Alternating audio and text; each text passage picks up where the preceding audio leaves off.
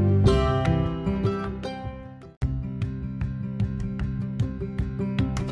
こんにちはヨレピーとメッティです今日はハワイに住んでる私たち2人で日本と比べてハワイで高いものと安いものっていうのを紹介していこうと思いますお願いしますはいじゃあまず高いものからいきましょうかねはい高いもので一番特に聞かれるものはもう確実に家事情で、えーうん家賃です高いね高い、うん、高い高いねこれはもう高い迷わずに高いと言えますね給料の半分くらいが家賃に消えてる時あります 給料がバレちゃう給料バレるな危ない危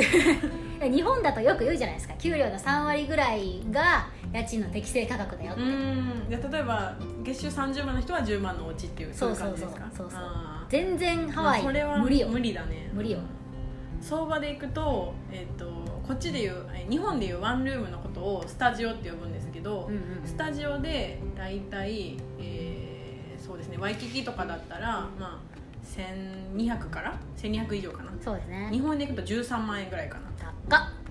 なんで多分、まあ、私は実家が関西エリアなんでそんなに高い家賃のところって少ないんですけど、まあ、東京で行くと、えー東京都の新宿区とか港区に住む友達はそのぐらいになるっていうそう感でじすかなね高いな高い、高いなうん、だから東京の港区に港区の給料じゃなくて住んでるっていう感じですねそうですね本当給料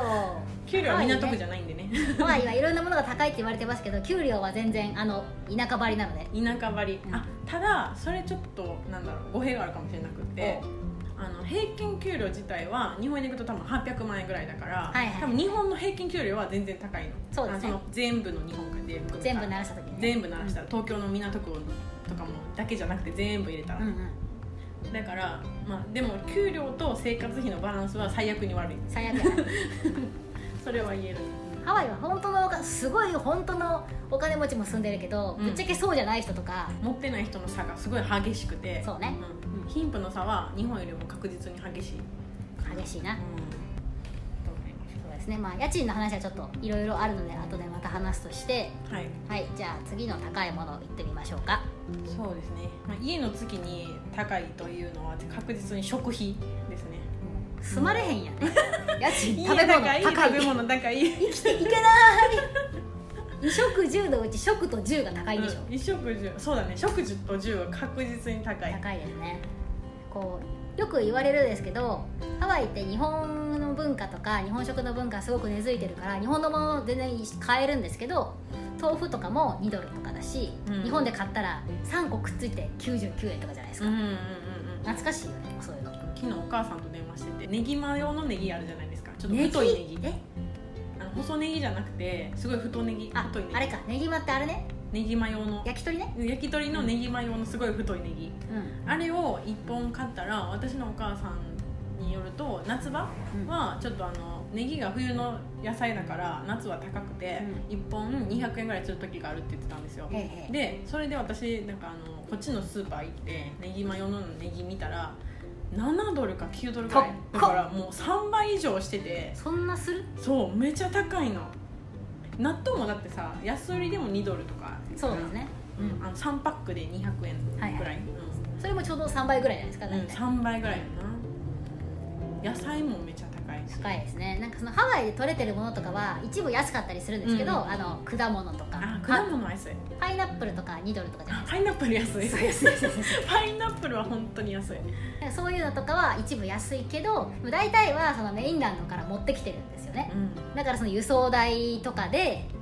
高くなってますか確ね実に輸送コストだねそうですねも食べ物本当に高いだからそのその分レストランも高くて、う最悪、うんレストランも高いし、えー、とプラスチップを払わないといけないからうん、うんまあ、さらに高いそうですランねチでいくらぐらいかな大体えそう今日ちょうどレストランに行ってランチ食べてきたんですけど2人で行ってあの大体50ドル弱ぐらいチップも入れて、チップ込みでチップ込みでだそしたら大体1人当たり25ドル弱ぐらいじゃない2500円ぐらいやめて日よ本円でいくと高いラよンチにもう銀座じゃないそれなんかロコモコとパンケーキとなんかカフェラテとお茶とか頼んだだけなんですよ高いいやもちろんもうちょっと安いとこもあるよねあるあるそうですねそこはちょっともともと高いとこでローカルに人気のとこだったからお昼ご飯にランチに行ってた、えっとそのオフィスの近くのお店は大体でもやっぱり最低でも1000円以上はしたよねそうですねワンコインランチとかはほぼ皆無にな近くてワンコインなんて本当サンドイッチ買えるかどうかぐらいですそうサンドイッチだけおにぎりもやっぱ最低200円以上するしそうそうそうスパム結びが 2. 点そう何そうドそうルとかでおにぎりもやっぱ2ドルするからそう高い全部が倍ぐらいなんか本当です感ね覚でいくとだからもうセブンイレブンで100円ちょっとでなんか美味しい海苔もパリパリのおにぎりとか食べれると思うともう本当感動何なのって感じです よねセブンイレブンはマジで感動大好きうん日本のコンビニ大好きなのに、うんハワイに来てコンビニが本当に全然好きじゃなくなった便利かどうかも怪しいのに、うん怪しいそのまま持ってきたいぐらいは、うん本当にあれあのまま、まあ、輸入すればいいのにそしたらもうみんな来るよねみんな行くみんな来るよねうん行列できる例えばそれで行くと,、えーとハワイにもダイソーがダイソーねありまして、はいはい俗に言う100円ショップなんですけど100円じゃないよなうえいくらでしたっけあれい一つ1.5ドルだかあらー大体150円ちょっとぐらいうんうんそうでしかも全部が全部あるわけじゃないからなんかえこれは何のためにあるのっていう商品もあるしそうそうでもでもやっぱりローカルの方からしたらもうこんなに安い商品のお店ってないから、連日行列よそうですね入れなかったりとかね、入れない入れないしますよね駐車場もなんか全然な入らない全然入れないよ大人気うん結構便利ですよね便利日本の食器とかあおみお確か味に噌汁の茶碗とかあー買った買った箸とかすごいそういう意味ではありがたい存在そうですね、 1.5ドルとはいえとてもありがたいうん存在、でも全然1.5ドルで同じようなものアメリカで買えるかって言ったら絶対買えないか買えらない、うん、ダイソー様ダイソー様様様様ありがとうっごてざい感ますじですじゃあ高いものもう一個ぐらいなんかあるんですよねあのメッティさんはこれは高いわみたいなやつもうこれは多分日本人の方もうすうす知ってる人もすごい多いと思うんですけど医療費それながもう本当に高いで会社に勤めていたら保険にあの会社が入ってる保険に入れたりするので、まあ、会社がだだいぶ負担してくれて実際に払う費用っていうのは、うんうんえー少なかったりもするんですけどもしそういう会社じゃなかったりとかちょっと保険の種類が違くてあんまりこうなんていうんですかなんていうのかなカバーされないあそうカバーされない場合とかだったらまずそもそも高いし、えー、とあと歯医者さんが歯医者さんねめちゃ高いね私まだこっちでお医者さんに行ったことないんですけどどんな感じでした、いや私もまだ歯医者は行ってないんだけど、あの旦那さんが親知らず抜きたくって、見積もり行ったら、えっと、1本抜くのに500ドル大体5万円ぐらいはあ親知らずでしょ そう親知らずで2本で私抜いたんですけど1本5000円ぐらいやったから、まあ、10倍、保険で取れますよね、うん、保親知険らずで取れる、へーこっちに保険聞いてるかよく分かんないんだけど、まあ、旦那さんちゃんと保険入ってるのにその価格だったんでうん高っ親知らずなんてみんな生えてくるやんなそうだからすごい高い日本でインフルエンザ検査受けたことあるインフルエンザ検査検査うん検査注検査注射ただの検査検査ああ1回ぐらいかあなんかこう鼻に鼻にこうピッて通こうし刺てすそうそうそうそう、うんえあのなんか値段とか覚えてるえー、忘れたえ、でもびっくりするような値段じゃないよな多分うん、でもなんか病院で風邪かなみたいな時に病院に行って大体まあ1000円から2000円とか、うんそんくらいですよねいや私インフルエンザの検査して陰性だったんですけど50ドル払ったんですよ 高っ高あっれみたいな保険入ってるんだけどな薬とかも なそくうなくなくあかかってないのに5000円払ったんできついなうん医療費は高いと思いますひどいですねなんか時々カバーされてあこれは安いんだみたいな時とかねあるんですけどああそうだねそうそうなんか私ピルとかあのあのバスコントロールピルうん使ってるんですけど、それは保険代で全部カバーされてああ今は、まあ、もら定期的にもらってるけど払ってない確かに確かに診察代だけ、あのなんだろうカバーされれば安いことも結構ある会社の保険の品質によりますよねよる、うん品質によるし、うあと入れない人も多分そもそもいると思うからそそうういですねう人たちはすごいもうちょっと病気になったぐらいじゃ多分病院には行かないと思いま楽す、しいですねア恐メリろしいカの恐ろしい医療費の問題はねまあその代わりその分薬が強いかな あそうですねあの普通のドラッグストアに置いてるおあの誰でも買える薬がとても強力確かに確かに多少のことではこうや多少のことだったら薬局程度で済むような済む、うん、済む済むでございますねはいはい、じゃあ安いものだとどういうものがありますかねというものは、まあ、さっきの衣食住の話でいくと,、えー、とい衣食住の食住はめちゃくちゃ高いんですけどいいだけは多分かなり安い、安いめっちゃ安いあもちろんそのブランドとかにこだわる人は分かんないけど、うんまあ、普通の暮らしで言ったらまず夏服しかいらないのでそうですねその、ね、厚手のものってやっぱ高いから、うんそういうのにお金は一切かからない、うんうんうんそう季節もないから別に買い替えなくていいですもんね買い替えない、うん、毎買い替えない毎年 あそう毎毎年毎年ってかなんなら毎 日毎週同じよう毎日な同じもの着るしかも暑いから本当なんか布の面積がすごい日狭いやつ本でいうと多分信じられないぐらいですねほんとタンクトップとショートパンツみたいなもう水着じゃんみたいないやなんだったらたまに水着で歩いてる人いるからいるなうん、下だけ履いて上水着の人とかいそうるそうそうそうそ うそういるいるいるで靴とかもなんか全然いい靴とかね履かないし靴マジでいらないよないらない B さんがむしろ一番いるグッズそうですねサンダルと B さんがあればまうんああ靴はハイキングする時だけいるからその、うんそれ用の靴だけでいいってそ感うじですかねなヒールとかも頑張って日本から3個ぐらい持ってきたんうんわでかすけるど全然使ってないわかるマジで使う場所がないない 特にロックダウンとかになっちゃったからもう出かけることもないしそうだねお出かけもしないからヒールは履かない、でかつあとあの仕事してる人のスーツっていう文化がないから、そうですねアロハシャツなんでスーツ代がまかからないんで男性も多分嬉しいと思いますうね、ん涼しいしなうん涼しいしいやたまにスーツ着てる人いるけどな、うん多分外から来た人から来たそう方かもしれないけどもう暑そうで仕方ないそうかわいそうになりかましたわねいそう大丈夫かなこの人革靴も履いてみたいな時たまにあるもんうんもうもっとラフな感じで大丈夫ですアドバイスこれがあるから服代が安くなるなみたいなやっぱりロスですよねあロスだねそうロスっていう、まあ、この番組でも何回か話してますけど、うんディスカンウントストアディスカウントストアそうロスがあるから本当に数10ドルもいかないとかで服買える時とかあるし買える買えるすごい高級ブランドでも3 2 3 0ドルとかでなんか60%オフとかで買えたりするからまあ全然ブランドにこだわってなかったらそういうとこで買ってきておけばいいしうんうんあとはあのノードストロムラックっていうああいいです日本で行くと、まあ、ちゃんとしたそういうデパートがあって、うんそのデパートのアウトレットみたいな感じで、えーとだいぶ何十パーセントオフにもなって売られてる集められてるお店があるんだけど、まあ、そこに行けばそういうちょっとブランドとかにこだわる人でも、うんうんあの質のいいものでかなりお買い得にうんそうですね買うことができる仕事の服とか結構そこで買あいまわしかたるわかるきれいめのちょちょっときれいめの服はそうそうそうそっちで買って普段の服はその辺で買う 本当本当その辺本当にその辺でそうですね結構昔ブランド物とか好きだったのにもう全然あわかるないこだわわりがなくなったかも、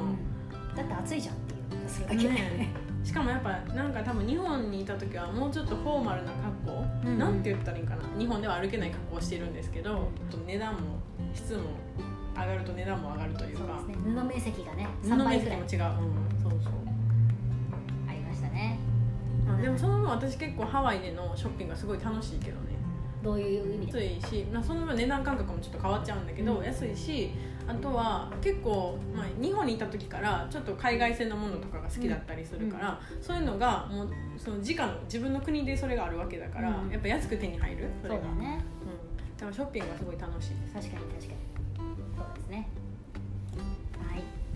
じゃあ他に安いもので言うとなんだろうな遊ぶお金とか、あそうですね多分ハワイならではでいくと体を動かす遊びうんうんに関してはほぼお金はかからないかな、うん例えば例えば、えースイミングプールはいジム、テニスおっていう、まあ、趣味に使う人が多いかもしれないけど、えー、とまずテニスコートただへえでプールただはいはスイい、ミングプールも泳ぎ放題ですね、うんまあ、時間は制限あると思うんですけどうん泳ぎ放題、まあ、海で泳いだはもちろんただだし、まあうん、プールでちゃんと泳いだとしてもただうんであとはマンションにプールがついてるっていうコンドミニアいやムー別に高級コンドミニアムじゃなくてもついてたりするん普で通にありますよ普ね通にどんなマンションでも結構ついてたりするから、あのまあ、プールは基本ただっていう感じですよねいやすごいですよねジムだってコンドミニアムの中にジムがついててついてるね使い放題のとことかもあるし多いそもそも私自分で別のジム契約してるんですけど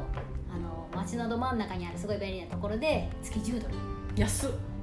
安っ日本でそれ私使い放題え使い放題ですか安っ大体土日の夜以外大体空いてるジムで安っ日本で私週月に4回しか行けないジム6000円も払ってたんですけど同じく私も日本でジム行ってましたけど、うん、月にやっぱ1万円近く払うかそうしもうあの週1回のコースに変えても6000円ぐらいいやもう本当に意味わかんないですよねジムのこっちのジムの価格に慣れちゃうともう多分日本のジムに帰っても契約なんかできないなって思 いますもん安いジムはた本当に安いね安い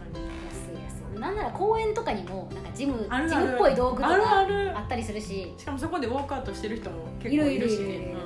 そうそううんウそうォークアウト費用がただ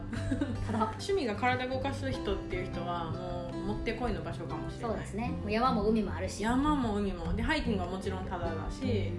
で海はもちろんタダだしそうですねでもサーフィンも板さえあればタダなんでですねうわすごいじゃん超お得音遊びは本当タダハワイが好きでハワイに来てる人たちは割とそういう趣味を持ってる人が多いかなって気があします多いねハイキング好きとかサーフィンするとかね多いですね、あいいですね遊ぶ台においてはね、はい、あがとハワイで生活をしだしてから気づいたんですけど携帯代がものすごい日本より安いあ安い安い携帯会社さんの名前は出せないんだけ どなんとかバンクさんとかなんとかユーさんとかなんとかもさんとか大体言ってるよであの昔は入ってたんですねその3社とも私入ってたことあるねあそうなのうんす 実ごいはねそうでもやっぱり毎月1万円近く払ってて iPhone 持ってるんですけど、うんでこっちではだいたい月340ドルで、まあ、10ギガぐらいまでは使い放題でだいたい w i f i もあるので全然困ったことはないですねそうですねカフェとかも結構 w i f i あるこあとる多あいるですよね日本はあんまり w i f i とかは整備されてないからああそうだね、まあ、ギガ多い方がいいと思っちゃう違う そうですね電車乗る時にもねあのドラマ見なあかんかったしそうですね電車乗ってましたね昔ね電車乗ってたもう忘れたわもう電車ないからねハワイないですね携帯代は私も10ギガで40ドルぐらいうんうんうん一緒ぐら払っていて日本だと本当に1万円近く払ってたし、格安 SIM でやっと4 5 0 0円みたいうなんうん感じで、でも日本だと格安 SIM って電話かけ放題じゃないんですけどこっちは電話かけ放題だしうんあのテキストあのショーショートメールみたいな送り放題もう送れで送れるし、まあ、ネットもある程度の量は使えるから全然困らないうん電話代は安い、安いみんな結構普通に電話するからなうん、普通にもう何かあったら電話かそのテキストが一番多いそうそう例えばメッティさんがこれはややっぱ安いなって思ったことがあるみたいですけど車なんですけど、はいあ私やっぱ日本でも車の会社で働いてたんで、うんより一そうですね層思うんですけどまず車検がないんですよね車検って知ってます あのああんまり ねよくわかんないの新車だったら3年に1回で、まあ、その後は2年に1回ずつ点検を受けるんですけど、うんうんまあ、やっぱりその税金とかもろもろあと点検費用もろもろ含めて、はいはいどんな車でも最低やっぱ67万以上はする高いえそれを絶対やらないか二年前そう絶対にしないと車には乗れないのなねんでよ法律的になねんでよ、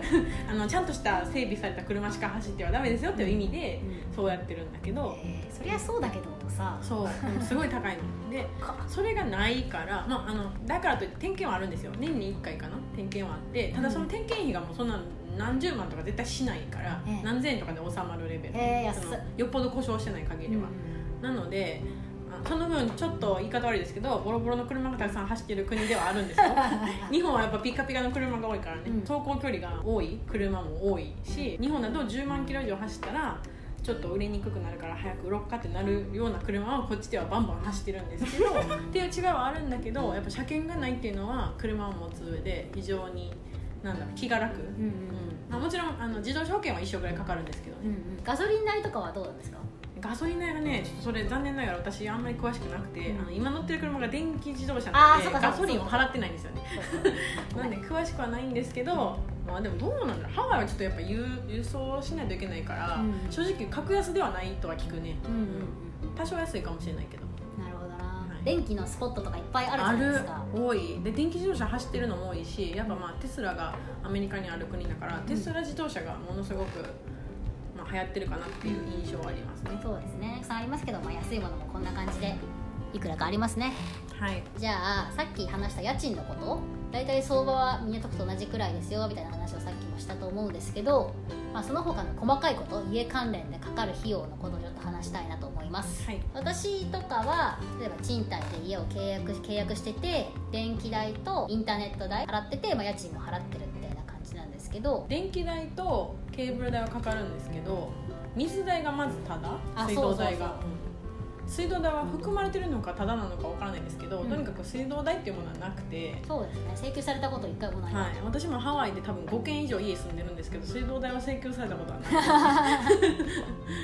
そうですねどの家も水道代はないですねそうですねそっか水道代ないですねあとガス代も、まあ、ないかなないですねまずガスがないので、うんまあ、それが全部電気代なんですけそうどですねあのコンロとかも全部いわゆる IH IH なんで、まあ、電気代がかかるでも電気代はかかったりするんですけど、えーとガス代水道代がかからないっていうのは結構大きいかなと思います、家のその管理をする時に結構楽ですよねうん、気にするのがあの電気代だけだからそうそうそうそう その水道はどんなに食器洗ってても全く気にしたことないしねでもう一つあのハワイならでは、まあ、アメリカならではなのかわかんないんですけど、うん違うとこから来た人がにとってすごい便利だなと思うのが家具付きのお家が多くて、うんうんうんで家具なしのお家だったとしても冷蔵庫は付いてるんですよそうですねあの冷蔵庫買う必要なしうん洗濯機も付いてるお家もあるんで、うんうんえーと買う必要なしうん付いてなかったら基本婚姻洗濯機かなそうですねこの辺はすごい便利ですよね私も家契約した時に冷蔵庫はもともとついてたし宅はコインランドリーですけど、うん日本日本で一人暮らしした時はもう全部買うところからスタートだったかそらう洗濯機と冷蔵庫とみたいなそこが全然ないから初期費用っていう観点で言うとすごい簡単に簡単に進み出せる、電化製品が本当に買う必要があんまりないね最初そうですね場合によってはそのオーナーさんからこう借りたりする場合、うんあの家具とかついてることありますしねああそうベッドも付いてるお家もあるしそうそうそうベッドとか机とか、まあ、その基本的な家具うん、必要なねものがついてるお家も多いねうんうんあんまり家具をこ引っ越してきて買う人ってそんなに見たことないかもあのスーツケース一つで引っ越せるお家がありがたいことですねありがたいねなんかそれはなんか来た時当たり前に思っちゃったんだけど、うんよく考えたらそんな家日本じゃあんまりないなないですそうねその冷蔵絶対ない庫とか全部ついてる家みたいなそうそうそうしかも日本ってその初期費用で言うと敷金礼金とあかかかるねなんかいろいろあるじゃないですはか、いはいそういうのがハワイだと、まあ、ほとんどない最初の1か月分だけ上乗せして払うぐらいのそ感うじそう保証金っていうのはあの1回は払っても家がちゃんと綺麗な状態だったら絶対返ってくるし、うん礼金みたいに家主さんにお礼として払って終わりみたいなお金は全然ないのでない引っ越ししやすいかもそうですね引っ越しすする人すごい多いよねだからごい多い 多い 多分1年間同じ家に住み続けてる人がどれだけいるかやななくないなんか契約で1年契約しないといけない家もあるじゃん、うんうんそういうとこは多分そんだけ住んでると思うけど、まあ、最低やっぱ半年ぐらいが多いから、うん3ヶ月のとこもあるし、ねうだからもう半年ごとに家帰る人もいるぐらいそうですね確かに言うてそういえば私も結構、まあルームシェアをこうどんどん経由してきたりしているから今ももうハワイでも4回くらい引っ越した ことあるいや私もこの2年強のあの中で多分5回以上は引っ越してるから、まメッチーさんは結構本格的に引っ越してますもんねあ、そうね全部を引っ越して全る部引っ越してる家具付きの家には全然住んでないけどあそれでもやっぱ冷蔵庫とか洗濯機とか大体あるから、うんなんか別に買うものは机ぐらいって感じ、はいはいは一回買っちゃえばねそれでずっとあベッドはついてる家多いしね、いうんうんそうアメリカだとみんな結構車を持ってることが多いからそのはい引っ越し屋さんとかいちいち呼ばない、あそうだね自分で引っ越すね、うんやるとしてもなんかトラック借りて借りるし自分で運転するとか、あとはなんかタコマっていうもう後ろがガーンって開いてる、んうんピックアップトラックが非常に流行ってるんでそれを持ってる友達さえ見つければもう勝ちですね友達の問題だから、はい 借りたりはしないしない人も多いねうん、そこに全部載せてそうですねであと島なんでそのあの例えば日本だったら、えーと大阪から東京に引っ越すのってピックアップトラックトラックで何回も往復なんて考えられないですけど、もうハワイは島なんでもうホノルル市内の中で引っ越すとかが多いからもうトラックで何回か行き来すればうできちゃうっていう。そ うですねそれもなんか引っ越しが多くなる理由なのかあなーとそ思いうまかすよもね、そういう意味ではあのなんだろう住宅探しっていうのは結構楽しかったりもし楽ますしい、ん一生見てますよ一生見 てるわかるなんかもう今家あっても見てるもん引っ越す予定なくても結構ねあの家具とかが置い置いてあってあの可愛いとかそういうのもあったりするからうん、最初の話に戻るんですけど家賃は高いんですよあの相場で言ったらさっきも言ったように港区とか、まあ、新宿区渋谷区とかその辺になると思うんですけど、は面積がねやっぱアメリカなんで少し広いかなという印象広あいりですねますね、うんその家賃日本と同じ面積のお家での家賃相場っていうのはちょっと比べにくいんですけど、うん例えば、えー、とさっき言ったそのスタジオっていうワンルームはだいたい広さが、うん、40平米以上のところが多いかな広40平米以下のお家もあるんだけどそれは結構少なくってほとんどは40平米以上でワンベッドルームっていう、まあ、日本でいうと 1LDK うんに値する家だったら50平米以上のおうん家が、まあ、大体多いかなという印象ですね日本だとそのくらいの大きさで廊下も狭くてそうそうそうそう基地も狭くてみたいな感じだけど全然そういうのないですもんねうん家はすごい広いです日本に帰れるか心配 ですコロナでフィジカル的にも変えられないんですけどいつか引っ越す方がいらっしゃったらあのこの番組がためになればと思いますはい参考にしてくださいはいあでも自分でも調べてくださいそうですねあの事情が変わるかもしれませんのでぜそうですひ調ねべてみてください、はい、では次のポッドキャストでまたお会いしましょう。ママハロー